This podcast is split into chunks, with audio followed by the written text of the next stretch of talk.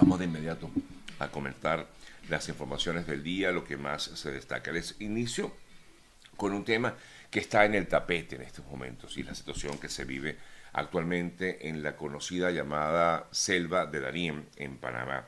Eh, la situación ha sido bien delicada, lo sabemos, hasta el momento se tiene un registro, por lo menos de manera oficial, de 10 compatriotas, de 10 venezolanos que fallecieron, han fallecido lo que va de año en, el paso de esta terrible zona llamada la selva de Darién o como algunos lo conocen como el tapón de Darién. Y se llama o le dicen así el tapón de Darién porque es prácticamente y discúlpenme un poco la expresión pero es como una especie de guillotina no la que tienen que atravesar.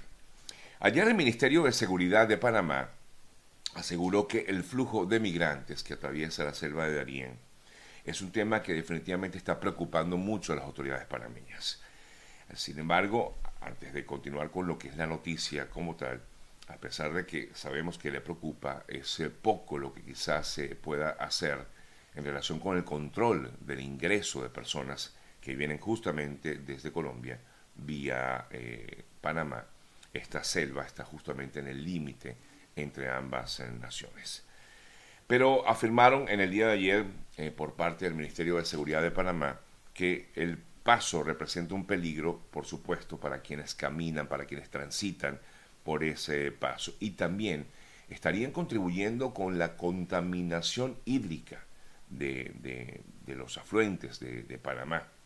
El ministro Juan Pino se reunió para discutir esta situación este fin de semana con la directora y subdirectora del Servicio de Migración panameño, eh, y con el representante de la conocida como Senafront, así como también con el defensor del pueblo. Es decir, es una preocupación a nivel gubernamental en estos momentos lo que ocurre en la zona del Darién. Esto mientras Panamá, para aquellos que no lo saben, está viviendo momentos difíciles porque en Panamá en estos instantes hay prácticamente protestas diarias la gente ha salido a las calles a protestar eh, por problemas económicos, por lo que también ellos consideran hay una mm, fuerte, eh, o sea, en todo caso, hay denuncias de corrupción en esa nación y esto, digamos, tiene un, ha generado un problema interno eh, en Panamá, en el gobierno panameño. A la par tiene que lidiar este gobierno con esta situación que se vive con los migrantes.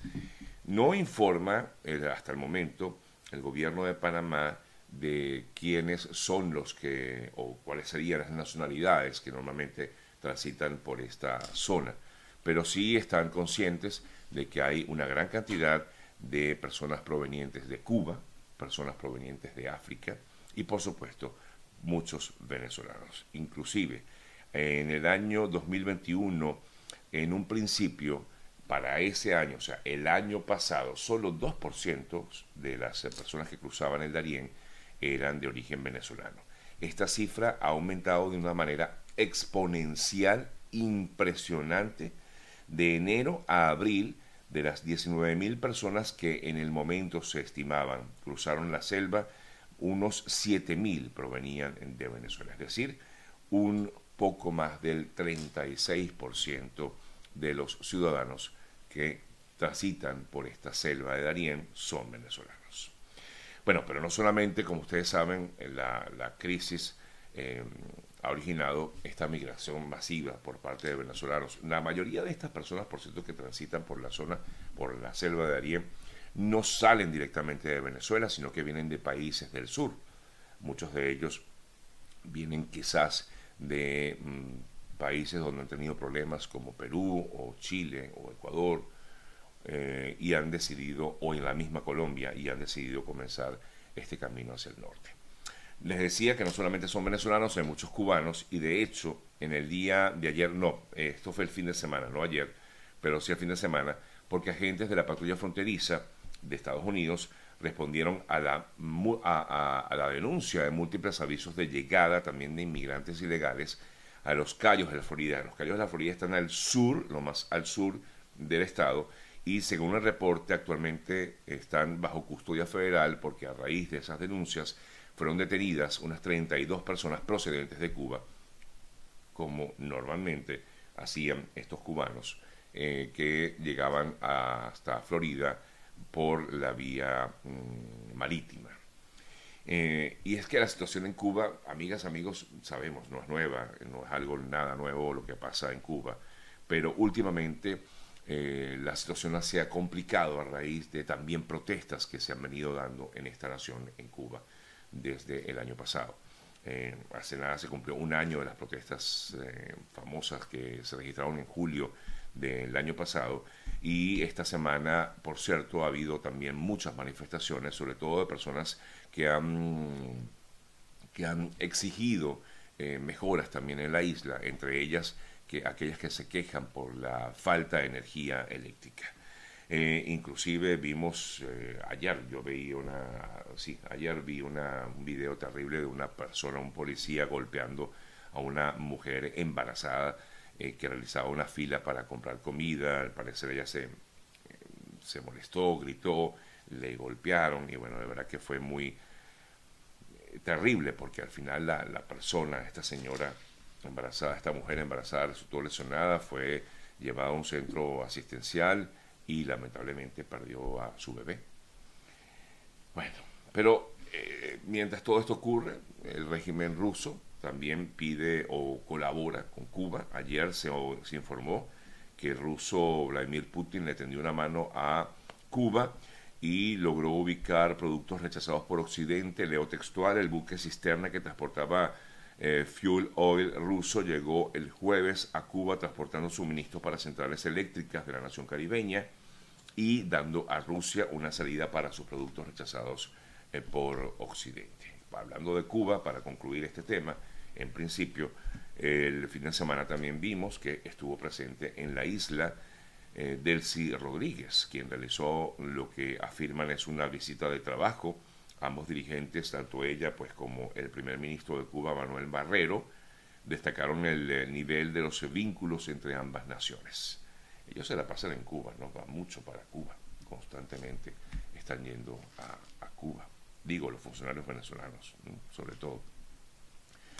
Bueno, cambiamos de tema. Este fin de semana también se dio otra importante gira y la que tiene es la que tiene que ver con lo que hizo el presidente de Estados Unidos Joe Biden en el Medio Oriente, estuvo en Israel, estuvo en otras naciones del Golfo Pérsico y estuvo también en Arabia Saudí.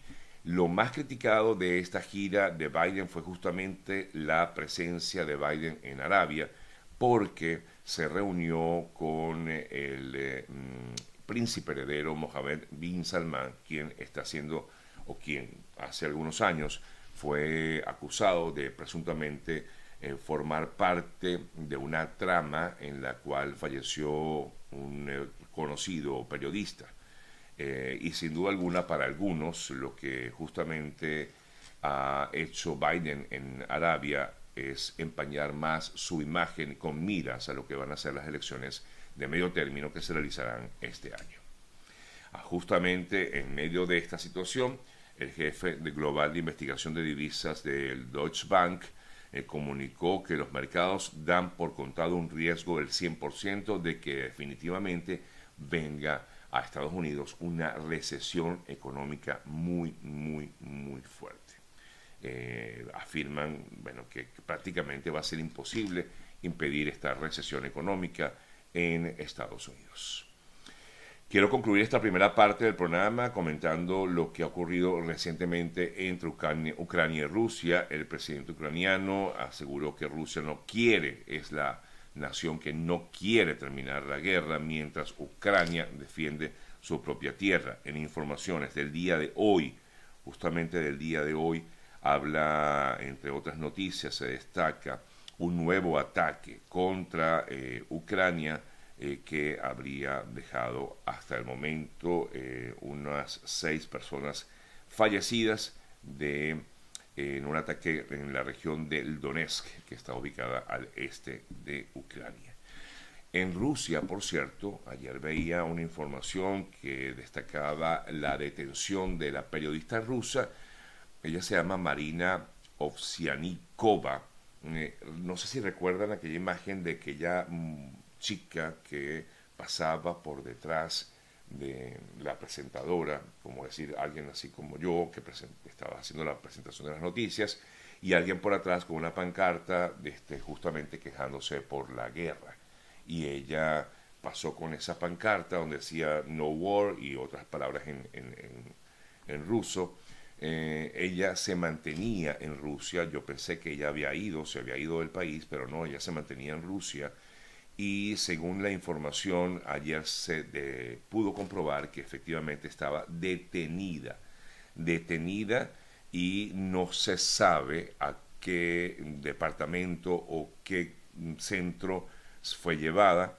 Su abogado dijo sospecho que está relacionado de una forma u otra con aquel acto de protesta que realizó y eh, pues es la información que se tiene al respecto en relación con esta eh, periodista eh, que mm, trabajaba como productora en un noticiero en Rusia.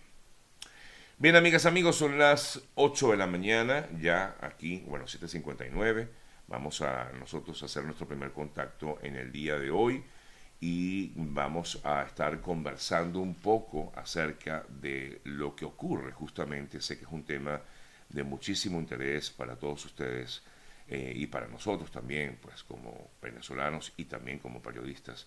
Vamos a estar conversando con mm, Carola Briceño, ella es una colega venezolana que vive en eh, Colombia, en Cúcuta específicamente, y lleva adelante un trabajo muy, pero muy interesante relacionado con todo lo que está pasando en la selva de Darién. Y voy a estar conversando con ella, vamos a ver si está ya conectada para poder entonces comenzar nuestra conversación con Carola, ya por aquí la solicité. Déjenme de todas formas decirle eh, que ya estoy listo por acá para que bueno, ella se conecte y poder conversar un rato con ella. Em, si no está lista, bueno, yo puedo seguir comentando más informaciones. Ya aquí le conecté, ya le dije, vamos a ver si de un momento a otro se conecta. Hola Esther, ¿cómo estás? Tan bonita, te mandan besos, eh, Mauro. Bueno, dicen que la torta de Mauro estuvo muy bonita y muy rica también. Hizo, le hizo una, una torta, una cheesecake de pirulín. Genial, genial, genial.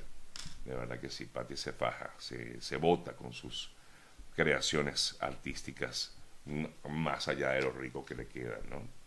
Miren, Carola no se ha podido conectar por lo que veo. Vamos a, intentar. Sugiero que quiten los comentarios y las preguntas que hagan, las hagan en la caja de interrogación. Buena idea, buena idea. Vamos a hacerlo cuando ya tengamos a nuestra invitada. ¿Te parece? Este, cuando tengamos a nuestra invitada, vamos a quitar un ratico los comentarios. No todo el tiempo, pero sí un rato para que ustedes sigan. En todo caso, es que hay que, más que preguntas, creo que va a haber muchos comentarios mientras se da esta, esta conversación con Carola Briseño. Eh, bueno, Carolina como que parece que no se ha podido conectar aún. Bueno, voy a seguir con más información mientras esperamos a ver si se conecta Carola en otras importantes noticias destacadas. Eh, tres migrantes venezolanos, incluidas dos mujeres, fueron hallados sin vida en un contenedor en la comuna Coronel, en la región del Biobío, en Chile. El jefe de la Brigada de Homicidios de Concepción eh, informó que fueron dos, estas tres personas, y que preliminarmente, conforme a documentos que se encontraron, dos de ellos serían venezolanos. Se informó luego que sí, los tres eran venezolanos. Y es que estas personas llevaban cerca de cinco meses viviendo en un contenedor y trabajaban cortando leña y lavando autos para subsistir y al parecer, eh, al parecer, el funcionario explicó que mm, hubo un problema con un incendio que se desató y eh, pues eh, ellos inhalaron dióxido, de carbono y prácticamente murieron eh, ahogados. Muy, muy lamentable.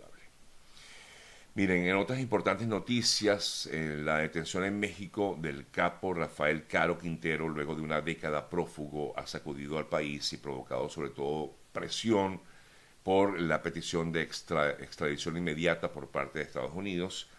El gobierno de Estados Unidos ha pedido la extradición de esta persona, de Rafael Caro Quintero, tenía o tiene 69 años de edad eh, y es quizás uno de los narcotraficantes eh, que tenía más tiempo activo ejerciendo esta acción ilegal.